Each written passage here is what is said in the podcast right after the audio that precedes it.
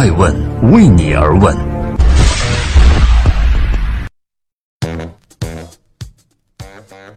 Hello，大家好，二零一九年的二月二十号星期三，爱问人物创新创富，欢迎大家的守候。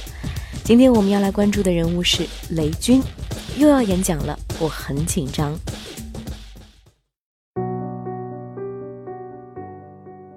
二月二十号，小米科技董事长雷军依然把小米九的发布会选在了北京工业大学的体育馆内。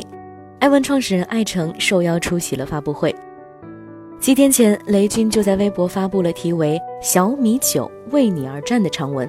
他在文中表示：“所有的米粉，所有的用户，所有相信和支持小米的人们，我们的每一天都在为你而战。”小米成立于二零一零年，雷军呢也渐渐从幕后走向了台前，为自家的产品所站台。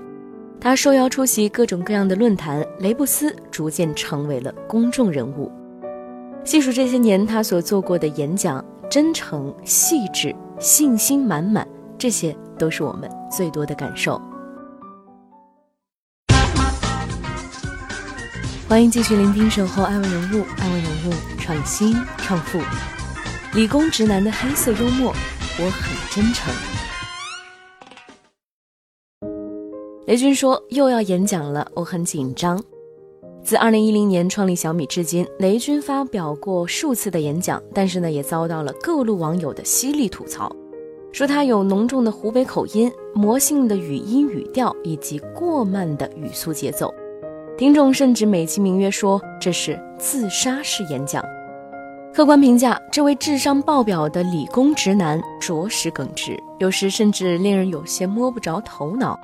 比如说，在小米八的发布会上，雷军说呢，小米八的评分不如华为 P 二十，虽然评分超过了 iPhone Ten，但是比 P 二十差一点点，不过已经非常接近了。也许这就是典型的理工直男的思维，不管我们是否是最好的，我们都要诚恳的去告诉大家。但是另一方面的，我们很牛，又该怎么样向大家去证明呢？虚头巴脑的假大空一定是只字不提的。雷军说：“我就喜欢用参数说话。”今天下午小米九发布会上，雷军呢还特别的强调了我们小米特别的注重参数。雷布斯曾经在发布会上炫耀过各种各样的参数，他说我们采用的是高通的 CPU，搭配的是 Adreno 二二零的图形芯片。每秒八千八百万的三角形渲染能力，这样的 GPU 跑 3D 游戏非常的爽。同时呢，我们还内置了 4GB 的 ROM，我们大部分开放给玩家直接使用，没有 SD 卡也可以用。同时呢，可以扩展至 32G 的 SD 卡。他还说，小米二所搭载的高通 APQ 八零六四基于二十八纳米工艺制成，内置呢有四个架构 CPU 核心和 Adreno 三二零 GPU。虽然产品发布会的宣传演讲的直接目的是告诉大家我们又要卖新东西了，但是最核心的目的呢，还在于额外的吸粉，哄消费者开心。形式也是很重要的，可以说百分之九十以上的听众呢，都绝对不想发布会现场去上一节数据累累的电子知识课。这一点我们就不得不提锤子科技的罗永浩了。他曾经有“发布会之光”这样的称号，凭借自己的口才和幽默神经，罗永浩的公开演讲通常是妙语连珠，每一句 slogan 都简洁高端、时髦或者大尺度的词语衔接不断，像有史以来最什么什么、自什么以来最什么什么等一系列的形容词，都是他调动观众情绪的必备武器。论口才，一个堪比天赋异禀的相声演员。另一个呢，却是被硬拉上台发言的产品经理。演讲现场的气氛必然是天差地别。尽管罗永浩主场的产品发布会生动有趣，但是他生动到甚至有些偏离主题的演讲，也常常会引来形式大于内容这样的质疑。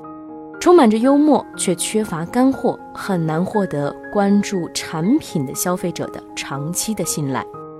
这就形成了与小米的鲜明的反差。在今天的发布会上，雷军满意的拿着小下巴、小额头的小米九，骄傲地说：“小米九跑分世界第三，一百零七分，与第一仅差两分。视频拍摄，小米九世界第一。”有网友评价说：“雷布斯和罗锤子演讲上的差距，犹如现在锤子和小米的差距。”耿直却也别致。雷军的真心与热忱，坦诚与善良，消费者感知的更多的是他稍显笨拙的普通话背后的那份亲切。欢迎继续聆听《守候爱问人物》，爱问人物创新创富，价格极致的不归路。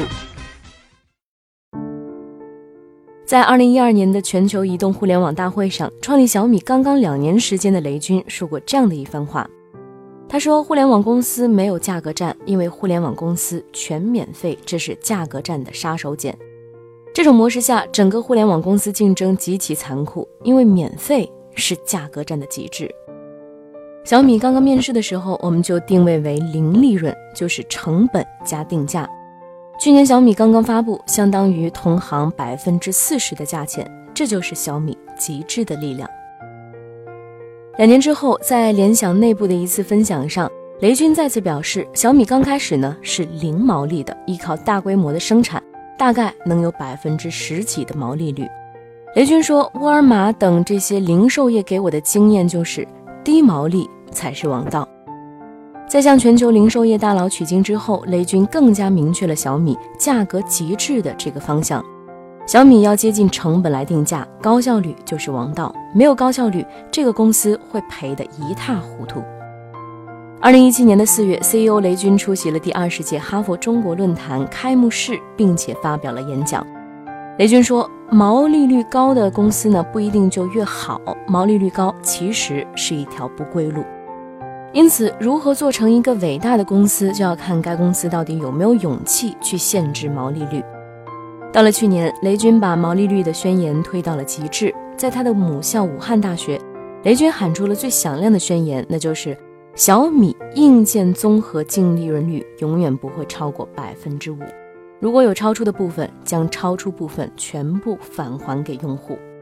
对于手机的利润率，用户呢通常并不太敏感。一方面，手机厂商呢通常是大体量的规模化企业，整体利润很高；另一方面，手机作为电子消费品，迭代和更新的速度非常非常的快，带着各种标签的新款手机极易引起消费者的冲动式消费。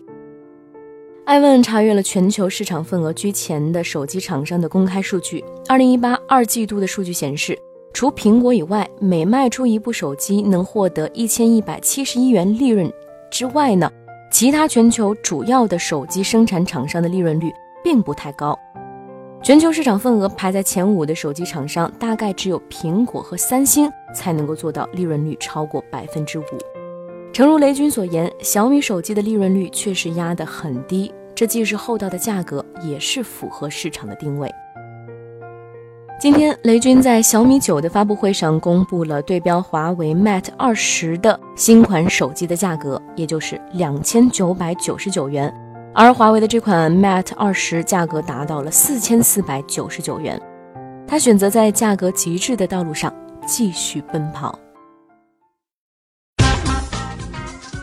欢迎继续聆听《守候爱问人物》，爱问人物创新创富。十年老将背后的世界五百强 flag。二零一七年十一月，雷军在小米之家深圳旗舰店开业时表示，不出意外，明年也就是二零一八年将会进军国际五百强。二零一八年的七月九号，小米正式登陆港交所。雷军在接受采访时表示：“我觉得今年进入世界五百强应该是没有悬念的。”一个创业公司在八年时间里做到世界五百强，好像已经碾压了绝大多数上市公司的规模。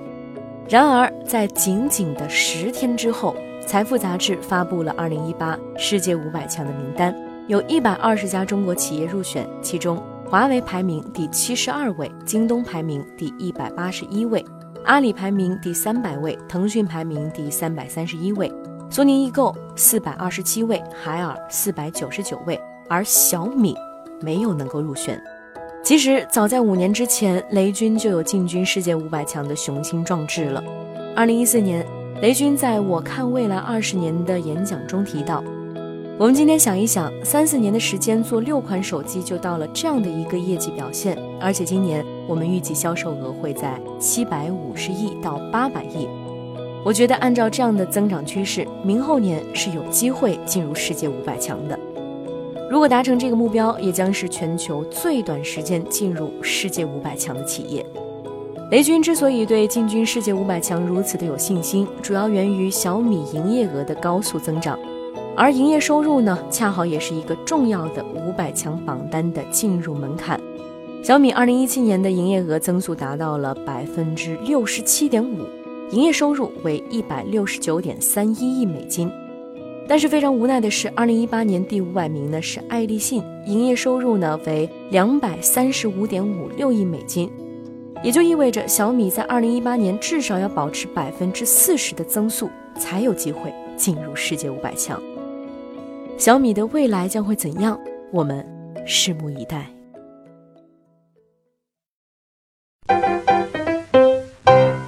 爱问是我们看商业世界最真实的眼睛，记录时代人物，传播创新精神，探索创富法则。